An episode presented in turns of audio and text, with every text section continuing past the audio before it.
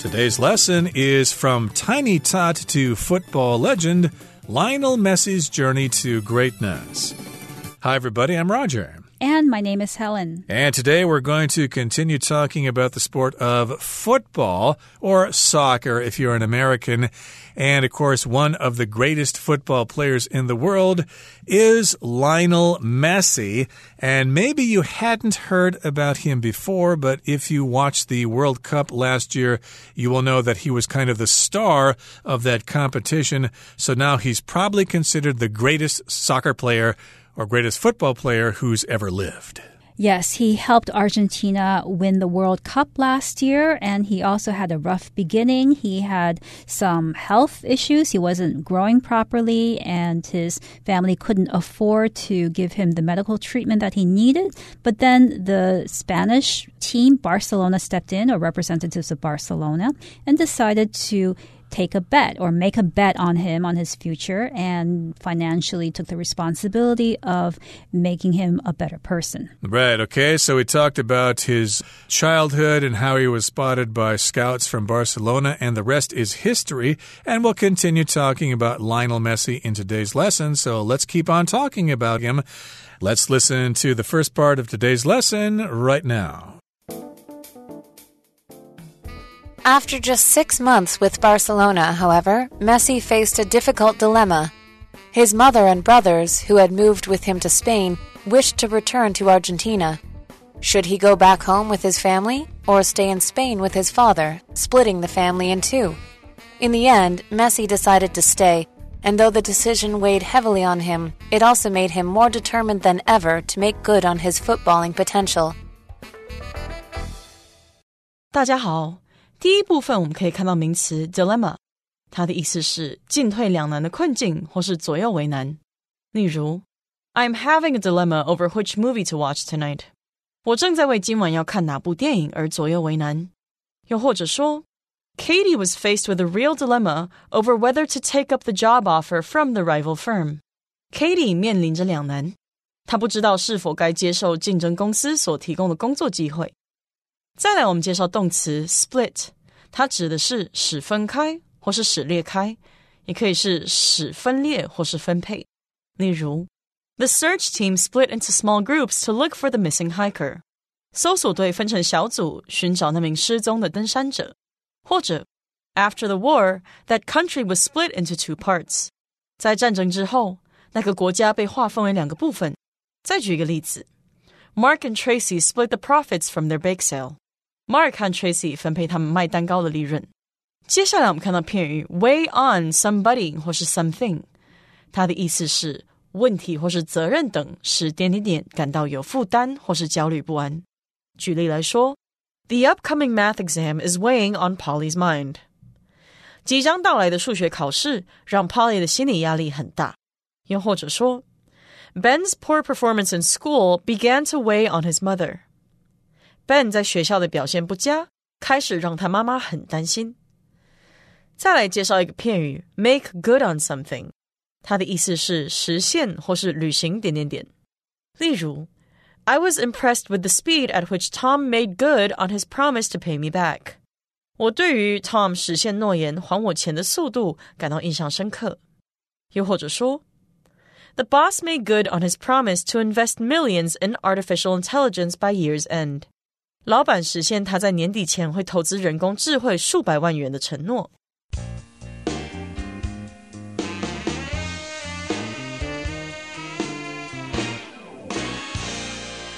So Messi signed with Barcelona, and after just six months with Barcelona, however, Messi faced a difficult dilemma. So he was with Barcelona for only six months, which means he had to move to Barcelona, Spain. But after only six months of being there, he was faced with a difficult dilemma, or he faced a difficult dilemma. Now, a dilemma is a situation in which you have to make a difficult decision. And dilemma could be used to talk about different choices that you have to make in life. For example, if somebody offers you a job, but this job is far away from your home and you have to leave your family, your dilemma could be do I take this job, which would offer me a lot of money and career possibilities, or do I not take it and stay with my family, be with my loved ones? So that's a dilemma, and it involves you having to make a choice. Right. So, of course, they moved from Argentina to Spain. Hey, they grew up in Argentina. They were used to living there and they just wanted to go home. They were homesick. And so, of course, the family wanted to go back, and Lionel thought, hmm, gee, I could stay here in Barcelona and become a soccer star, but I'm going to miss my family. So, indeed, that's a dilemma. It's very difficult to decide what to do in this situation. Should he go back home with his family or stay in Spain with his father? splitting the family in two. So his uh, father was going to remain in Spain with Lionel, but the rest of the family was going to move back to Argentina. So here we've got the verb to split, which means to separate something into two or more parts. For example, if you want to have wood to burn in your fireplace, you might use an axe to split wood. Yes, and you can also use the word split or split up to talk about a couple, a married couple or boyfriend, girlfriend, or unmarried couple. When they leave each other, you can say that the couple split or they split up, which means they are no longer together.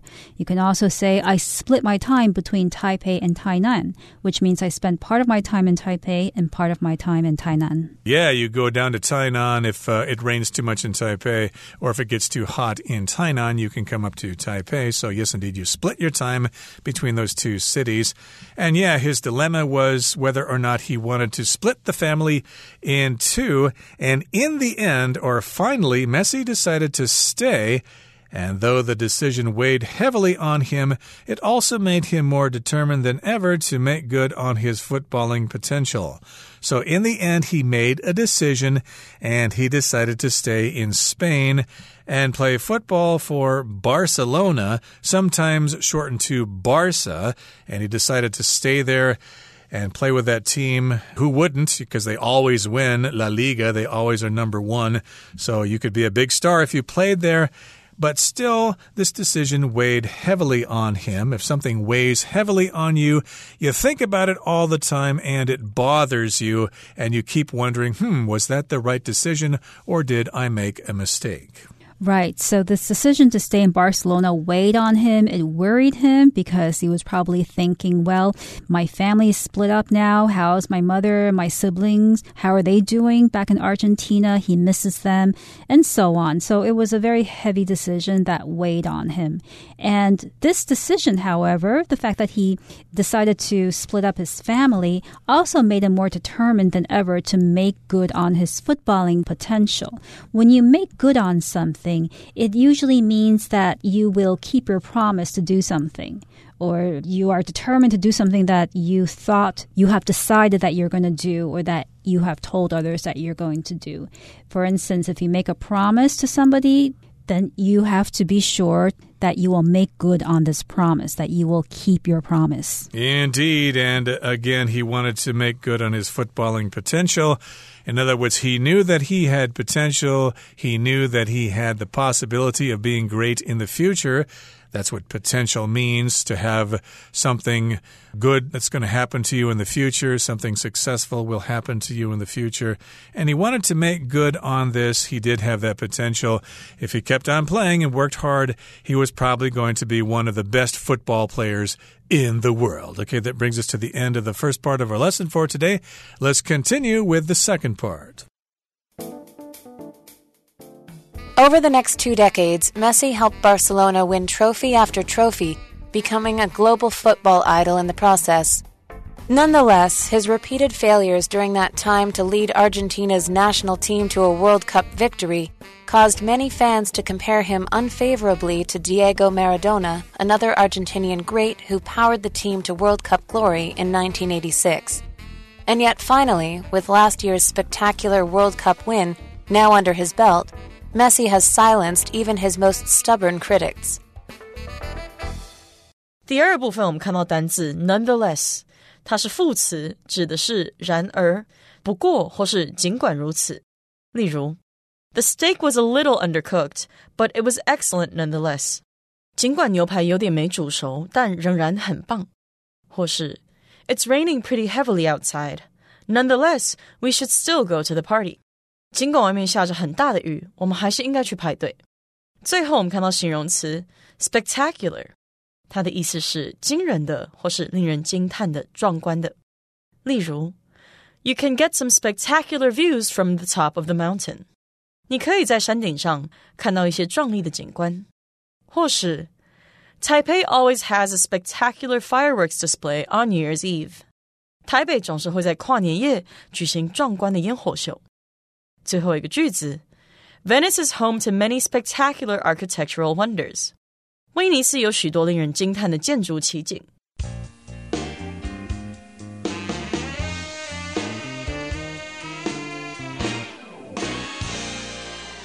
So Messi is playing with Barcelona, and over the next two decades, Messi helped Barcelona win trophy after trophy, becoming a global football idol in the process.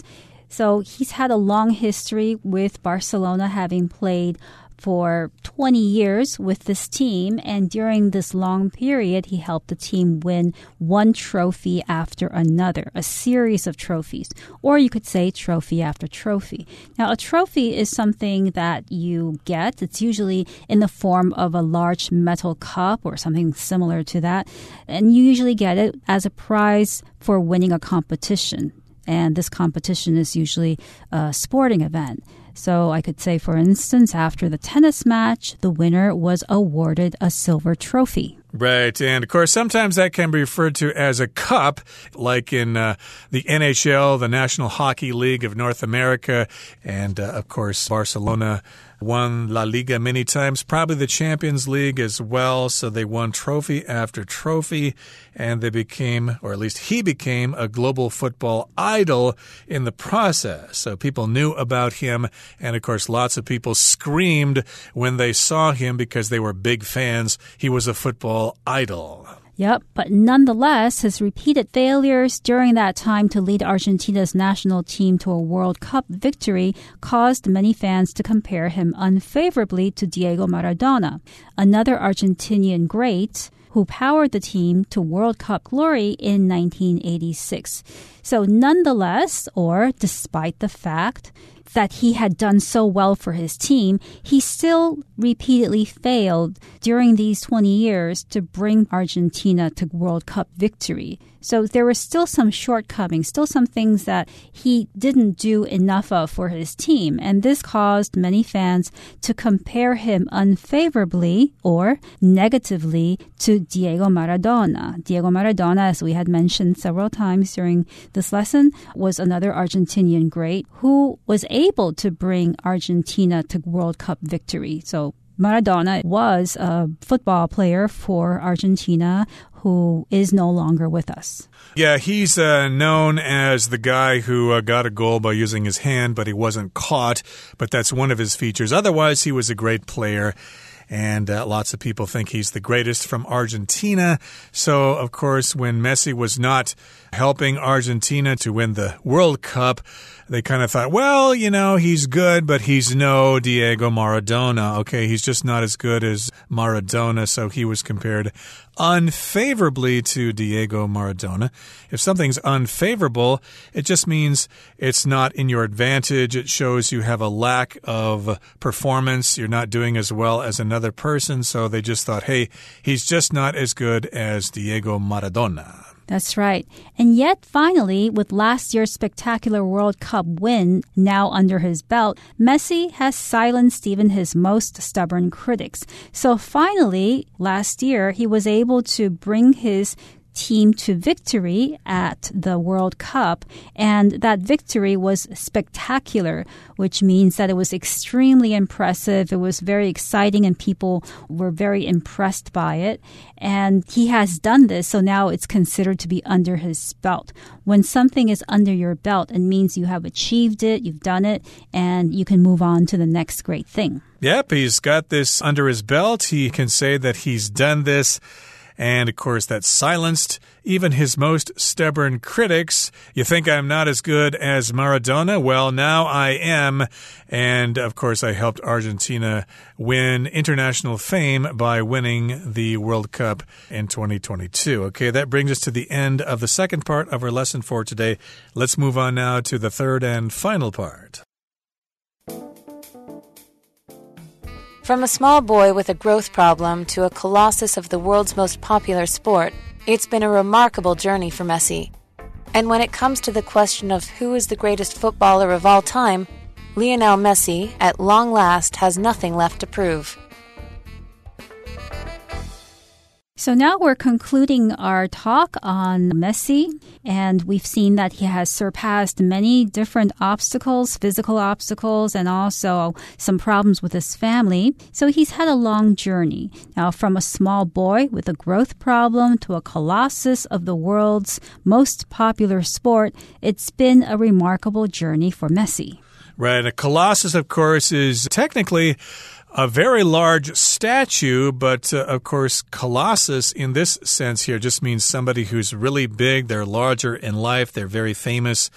And of course, he has become the most famous soccer player in the world or the most famous football player in the world, probably after Pele. Pele did die last year. I'm not sure if Lionel would say he's as good as Pele, but of course, we need new heroes in the modern era. And lots of people just love Lionel Messi. He is a colossus of the world's most popular sport, which is football. It's been a remarkable journey for Messi. If something's remarkable, it deserves to be talked about because it is so significant, it's so great that we just have to say something about it. It's noticeable.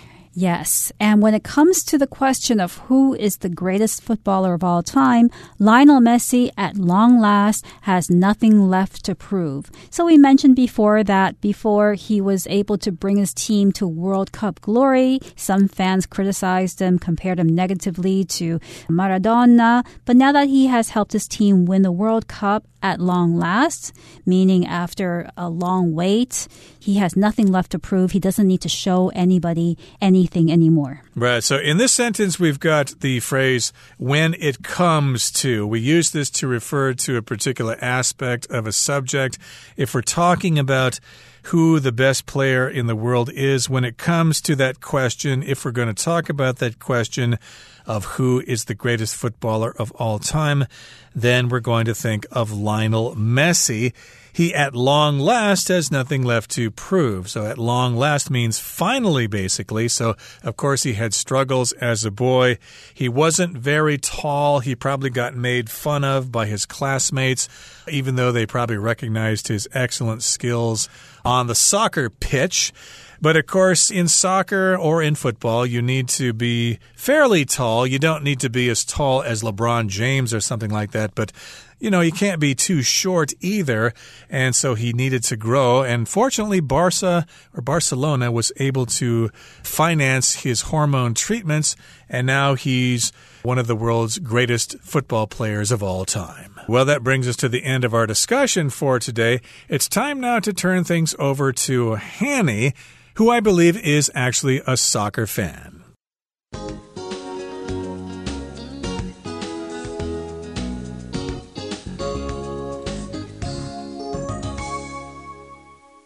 各位同学，大家好，我是 Hanny。我们来看今天的文法重点。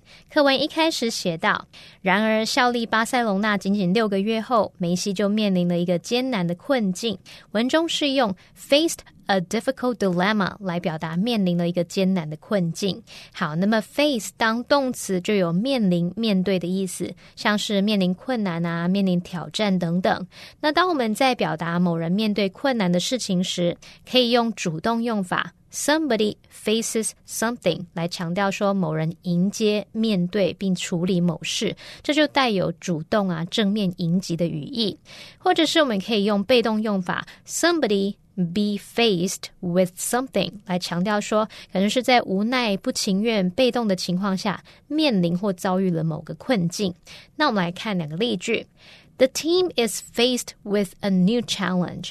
意思是说，那个团队遭遇到一个新的挑战。那这边就是用被动用法 They aren't ready to face the challenge. 他们还没准备好面临挑战。那这边我们用 to face the challenge 就是主动用法。好，那这边也补充两个跟 face 有关的用法。一个是 face the music，这是指说为自己说过的话或做过的事承担后果，面对现实情况做好可能遭受批评或处罚的准备。那第二个补充的用法是 face it。或者是 Let's face it，就是说正视事实吧。那这个惯用语呢，是用来带出某一件令人不悦或是不太想承认的事实，你就可以用来表达说面对现实吧，实话实说吧。像是 Let's face it。We don't have any chance to win。面对现实吧，我们没有任何赢的机会。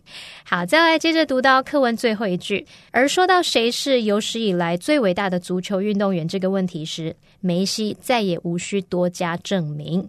文中是用到 When it comes to the question 点点点来表达说，说到这个问题点点点点。那么 When it comes to 就是可以表达提到什么，就什么而论。谈到什么什么，那这个片语通常用来引导一个话题，带出跟主题相关的资讯。其中的 to 是介系词，所以后面必须接名词或动名词。那么我们用 when it comes to 加上名词或动名词这部分呢，你可以把它摆在句中，或是摆在句首。好，我们来造两个例句。When it comes to music, Ryan seems to know everything. 讲到音乐，Ryan 似乎什么都懂。你问他准没错。好，那么 It's important to know your limits when it comes to swimming。意思就是说，说到游泳啊，知道自己极限在哪里是很重要的。好，那我们再补充一下，Speaking of 这个片语介系词呢，则是用来引出跟前文相关的其他话题，表示说说到点点点。提到点点点，那么后面是接名词或动名词。我们来看这个情境：假设跟朋友刚好聊到旅行，那你想要延续这个话题，顺便问问朋友说有没有什么计划啊？这时候就可以说：Speaking of traveling, do you have any vacation plans for this summer？诶，说到旅行，那你这个夏天有任何度假的计划吗？好，那么以上今天重点整理，我们回顾今天单词吧。Dilemma.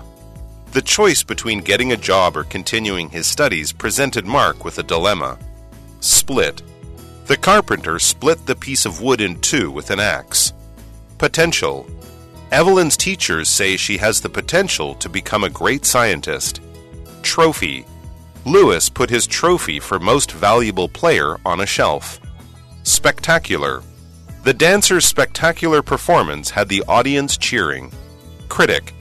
The president's critics said his speech lacked specific ideas for addressing major challenges. Remarkable. The author's remarkable new novel received considerable praise.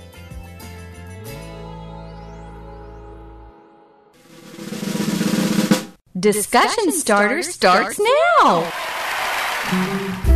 Okay, now it's time for our discussion starter for today.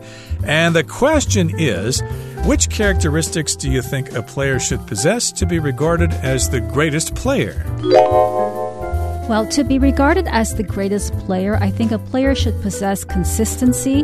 So a player can't be remarkable, spectacular for just one season, for just a few years, and then kind of go out like a flame because that means that this player's career hasn't been very long. To be the greatest player of all time, you need to have a kind of a long career. And I think another quality that the greatest player should possess is humility because one problem is that once you become famous, then companies will come to you to do commercials, you know, sporting goods, tennis shoes, and all of that. And it can all go to your head because now you're no longer just an athlete, you're a star and people want to be seen with you. And that could make you kind of lose your way and you stop training, you stop practicing, and pretty soon you're not even a good player anymore. Well, my answer to this question is similar to yours, Helen, in terms of humility. I think one characteristic that the greatest player should possess is a sense of teamwork, okay? We, of course, love the players who score a lot, but soccer is a team sport, or football is a team sport, and you have to slowly move the ball up the pitch, and you can't make mistakes.